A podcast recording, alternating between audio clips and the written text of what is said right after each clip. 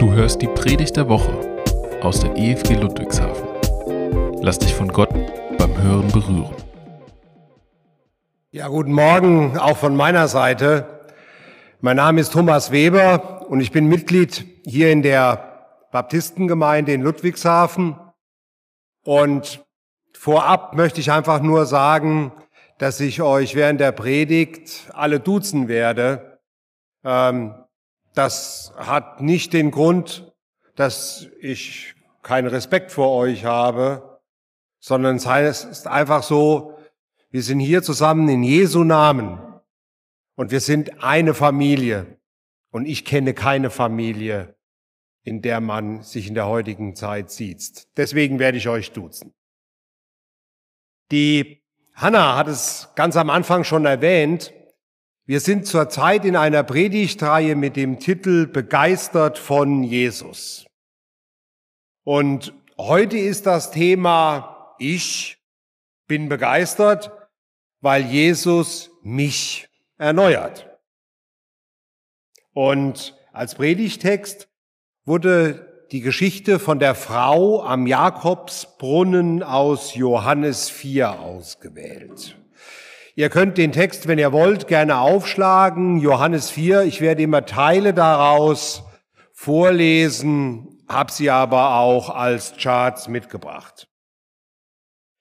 Nachdem ich den Text gelesen habe, habe ich mir natürlich erstmal die Frage stellen müssen, wenn der Titel schon heißt, ich bin von Jesus begeistert, weil, weil Jesus mich erneuert, warum bin ich eigentlich von Jesus begeistert?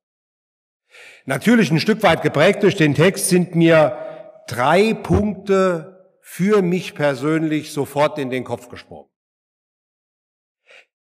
Ich bin von Jesus begeistert, weil er aus dem Himmel auf diese Erde ganz persönlich zu mir gekommen ist. Er hat sein Königreich verlassen, um mich zu treffen. Das Zweite, was mich an Jesus begeistert, ist, banal gesagt, aber ich habe auch überlegt, was das für mich bedeutet. Er kennt mich und trotzdem liebt er mich. Mich. Ganz persönlich. So wie ich bin.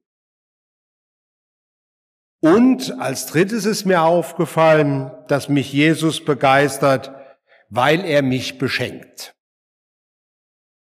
Das habe ich jetzt ganz kurz formuliert. Im Text kommt es etwas stärker zum Ausdruck, was eigentlich dieses Geschenk ist.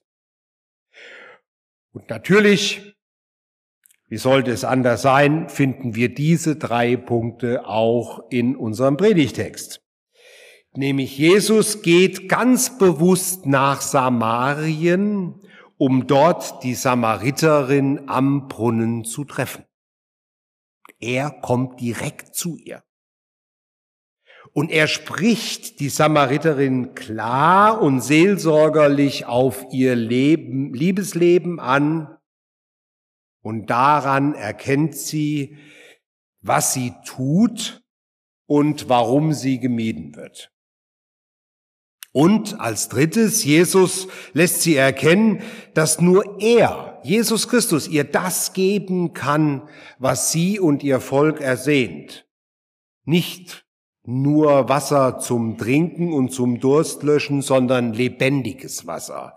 Lebendiges Wasser, welches nie versiegt. Und durch diese drei Punkte erneuert er die Samariterin auch völlig. Aber nun zur Geschichte der Frau am Jakobsbrunnen. Am Anfang von Johannes 4 lesen wir, als nun der Herr Jesus erfuhr, dass die Pharisäer gehört hatten, dass Jesus mehr Jünger machte und taufte als Johannes, das verließ er Jesus Judäa und zog wieder nach Galiläa. Und jetzt aufgepasst, er musste aber durch Samarien reisen. Erinnert ihr euch an den ersten Punkt, was mich persönlich an Jesus begeistert? Jesus kommt direkt zu mir, zu mir, Thomas Weber, und ganz ehrlich gesagt, auch zu euch, und ich will euch nicht jetzt alle vorstellen, und ihr bei YouTube und Zoom, euch sehe ich ja leider nicht, aber er kommt selbstverständlich auch zu euch übers Netz und er ist jetzt hier und begegnet euch. Und er will mich und er will dich erretten. Es gibt zwei Wege von Judäa nach Galiläa. Der eine Weg führt über den See Genezareth, in dem Chart ein bisschen rund dargestellt, und der andere führt direkt durch Samarien.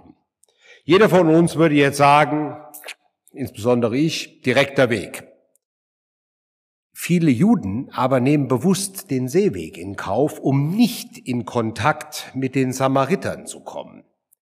Die Samariter waren nämlich seit Jahrhunderten von den Juden gemieden. Die Bibel erwähnt die Samariter das erste Mal in 2. Könige Kapitel 17. Hier wird beschrieben, wie die Bewohner des nördlichen Königreiches so etwa 700 vor Christus von den Assyrern ins Exil gebracht wurden und in ihrem Land andere Völker angesiedelt werden. Diese Zugezogenen, die von den, die von da an Samariter genannt werden, die vermischen sich mit den übrig gebliebenen Israeliten. Das führt dazu, dass die Samariter neben dem Gott der Bibel und der Israeliten andere Götter zusätzlich verehren. Als nun das jüdische Volk in das Land zurückkehrt und der Tempel sowie Jerusalem wieder aufgebaut werden, sind die Samariter die größten Gegner dieser Wiederherstellung eines jüdischen Reiches. Das lesen wir im vierten Kapitel im Buch Esra und Nehemia. Und über das Buch Nehemia haben wir ja gerade eine weitere laufende Predigtreihe von Hans Erhard, wo es um die Wiederherstellung und den Wiederaufbau geht. Übrigens, wer auch die hören will, kann das in Podcast oder YouTube hören. Zur Zeit Jesu haben die Samariter also mehr als 700 Jahre ihre eigene Religion, ihre eigene Kultur und eine nationale Identität entwickelt. So kommt es, dass zur Zeit Jesu die Juden und die Samariter keinen Umgang miteinander pflegen und deshalb auch kein Jude den geraden Weg von Judäa nach Galiläa sucht, sondern diesen Umweg über den See Genezareth. Und jetzt zurück zum Text.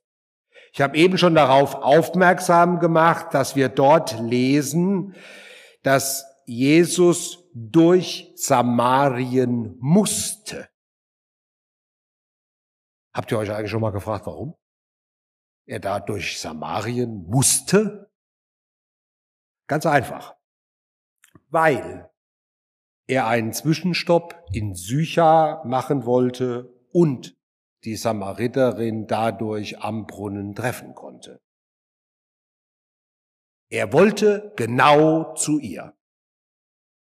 Und warum kam er genau zu ihr? Kurz und hart formuliert ist das nicht zu verstehen. Denn die Samariterin war eine götzenanbetende Hure.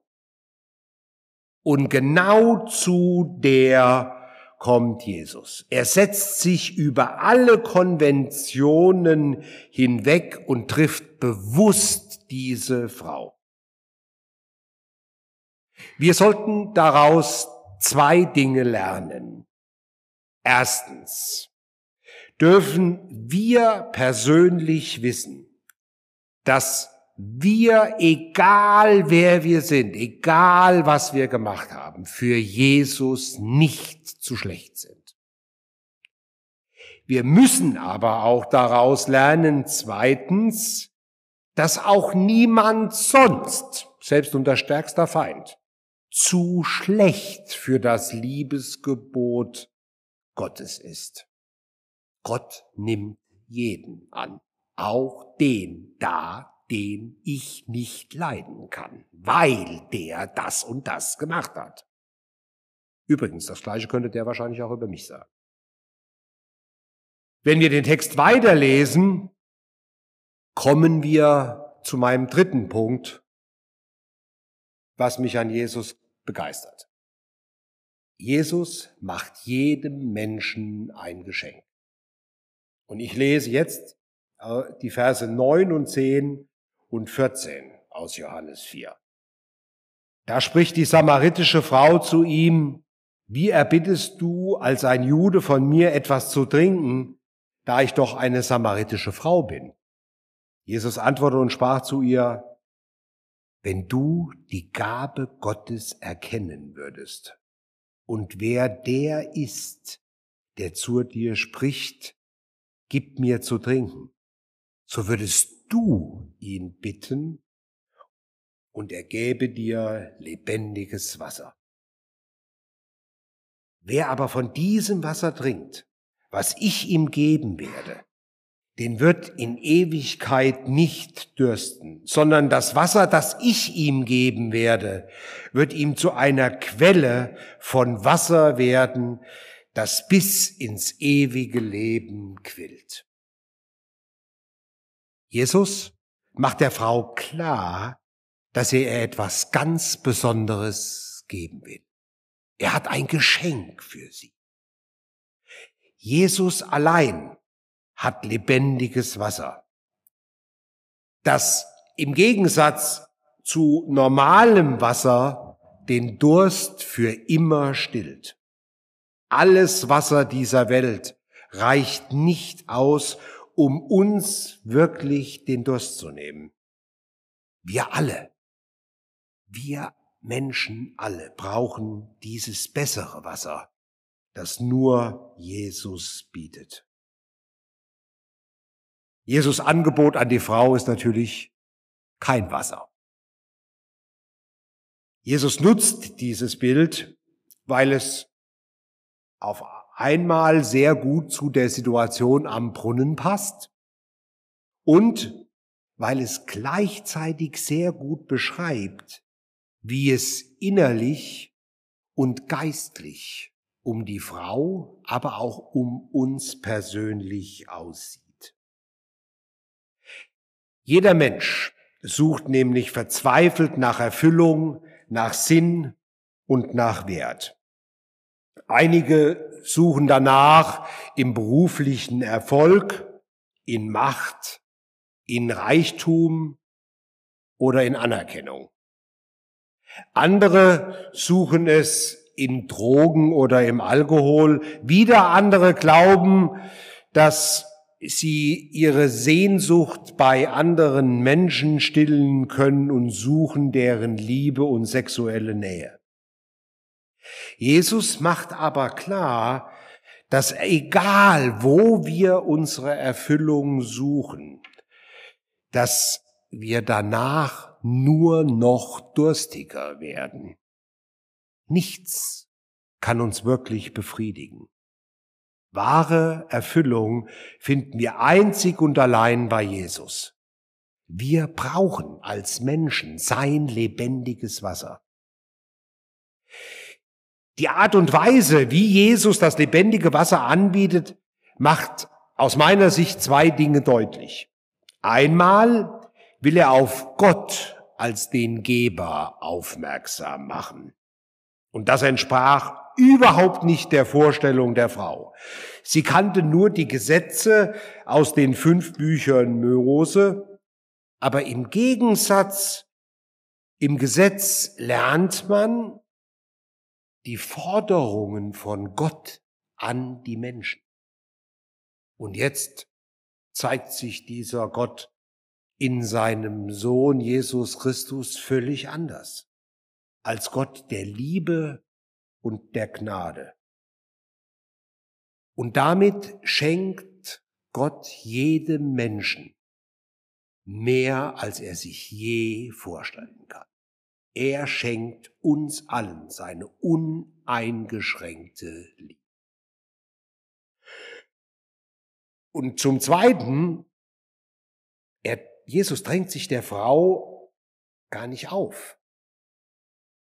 Er macht sie neugierig auf das Geschenk.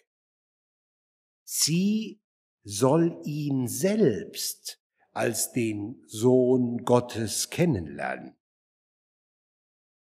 Und wer hätte das gedacht, dass dieser müde Mann am Jakobsbrunnen der Sohn Gottes in Person ist. Jesus will dir auch etwas Besonderes geben. Einfach so, ohne Bedingung. Denn mit lebendigem Wasser meint Jesus den Heiligen Geist. Dieses unfassbar große Geschenk, das jeder, der an ihn glaubt, automatisch sofort empfängt. Doch die Gedanken der Frau, die kreisen, so steht es im Text weiter, einfach nur um diesen Jakobsbrunnen. Daraus zu schöpfen, das war ein ganz besonderes Vorrecht für die Samariter. Sie nennt sogar Jakob unseren Vater.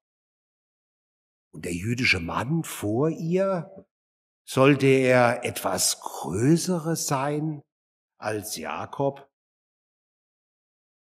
Das kann sich die Frau überhaupt nicht vorstellen. Ihr religiöses Empfinden weist das komplett zurück. Zumal eine Jahrhundert Jahre alte Tradition auch für sie wichtig und bisher richtig ist. Ich denke, ähnlich wie der Frau geht's heute vielen Menschen.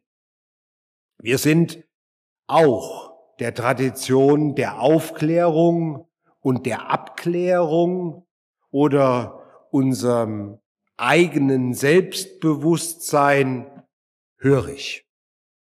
Und wir merken gar nicht, dass der Sohn Gottes direkt vor uns sitzt und spricht, wenn du wüsstest. Sagt der Frau, sagt Jesus der Frau, und er sagt es jetzt auch genau zu dir, wenn du wüsstest, wie das lebendige Wasser dich verändern kann, dann, es liegt einzig und allein bei dir dieses Geschenk anzunehmen. Ich jedenfalls habe das probiert. Ich habe das lebendige Wasser probiert. Ich habe das geschmeckt. Und seitdem will ich darauf nicht mehr verzichten. Und ich merke auch, das fließt jeden Tag. Es gibt ein wunderschönes Beispiel, das muss ich jetzt bringen. Jesus bietet der Frau eine Banane an. Wenn man in eine Banane beißt und sie vorher nicht öffnet, schmeckt die eklig. Habt ihr schon mal in so eine Schale gebissen? Es, und wenn man dann die Schale aufmacht und da reinbeißt, ist es für denjenigen, der es mag, eine richtig süße Frucht. Ich kann euch nur neugierig machen auf dieses Geschenk von Jesus. Ich kann euch die Banane zeigen. Aufmachen, reinbeißen, müsst ihr selbst. Wenn wir den Text jetzt weiterlesen, scheint es zu einem Gedankensprung in unserem Text zu kommen. Aber damit kommen wir jetzt zu meinem zweiten Punkt, was mich an Jesus begeistert.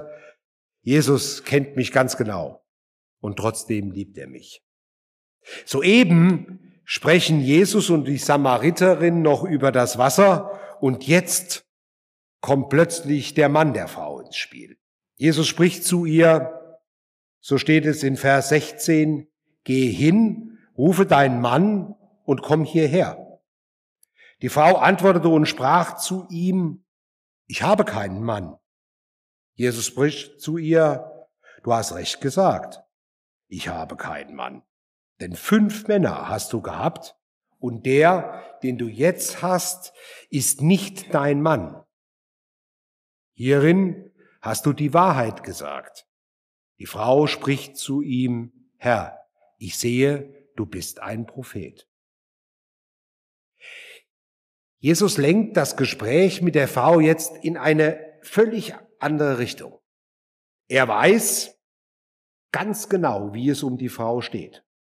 Und Jesus konfrontiert die Frau sehr klar mit seinem Wissen, dass sie bereits fünf Männer hatte und ihr jetziger Partner nicht ihr Mann ist.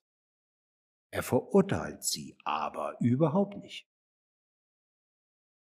Auch hier geht es wieder wie beim Durst von eben um ein Grundbedürfnis, ein Grundbedürfnis des Menschen. Jeder Mensch hat das Bedürfnis, eine Beziehung zu einem anderen Menschen zu haben. Einen Menschen, bei dem er oder sie sich sicher und geborgen fühlt von dem man sich angenommen fühlt und geliebt wird. Und diese Frau, die trägt diese Sehnsucht in sich. Aber ihr Bedürfnis ist nicht gestillt. Die Männer, die Männer, mit denen sie verkehrte, erfüllten dieses Bedürfnis von Beziehung nicht. Und sie hofft jedes Mal, dass es mit dem nächsten Mann besser wird. Jesus kennt das Leben der Samariterin sehr genau. Er wirft ihr Leben aber nicht vor, sondern er will, dass sie darüber nachdenkt. Insbesondere darüber, dass sie im Moment in einer Beziehung ohne Trauschein lebt. Und viele Christen sehen darin heute überhaupt kein Problem. Aber ein eheliches eine eheähnliche Beziehung ist nach der Bibel nicht in Ordnung. Es widerspricht dem Willen Gottes. Und wie ist es denn da bei dir? Fühlst du dich als Christ angesprochen, wenn die Bibel Sünden in deinem Leben aufdeckt? Und wie begegnest du Menschen, deren Sünden offenkundig sind. Ich kann dir nur einen Rat geben. Denk immer daran, Gott hasst die Sünde, aber er liebt den Sünder. Es ist sein Wunsch, dass du deine Sünden bekennst und sie unterlässt. Nur dadurch kannst du in einer glücklichen Gemeinschaft mit Jesus leben. Er kennt dich. Und er liebt dich trotzdem. Lass mich kurz zusammenfassen. Die Samariterin wurde durch die Art und Weise, wie Jesus mit ihr gesprochen hat, was sie von Jesus lernen durfte und was sie über ihn, Jesus Christus, erfahren hatte, verändert und erneuert. Denn die ist plötzlich nicht mehr zu halten. Der Glaube, der entsteht in ihr, das Wasser sprudelt, ihr Herz wird voll, ihr Mund läuft über. Sie glaubt den Worten Jesus Christus, sie glaubt, er ist der Messias und sie weiß, er ist der, der die Beziehung zwischen mir und Gott in Ordnung bringt. Und so erneuert rennt sie ins Dorf. Also ihr müsst euch vorstellen, die hatten wir vorher nicht gemocht. Also die, die, die durfte gar nichts. Die war wahrscheinlich immer dunkel irgendwo in der Ecke. Und jetzt läuft sie ins Dorf und so erneuert und befreit berichtet sie von ihrer Erneuerung und das, was passiert ist. Alle viele kommen zu diesem Brunnen und wollen Jesus kennenlernen. Das ist eine Veränderung. Ich kann nur sagen, komm du doch auch zum Brunnen, um Jesus kennenzulernen. Er sitzt schon da und er wartet auf dich. Er will dich genauso erneuern wie die Frau am Jakobsbrunnen. Jeder von uns ist eingeladen, zu Jesus zu kommen. Amen.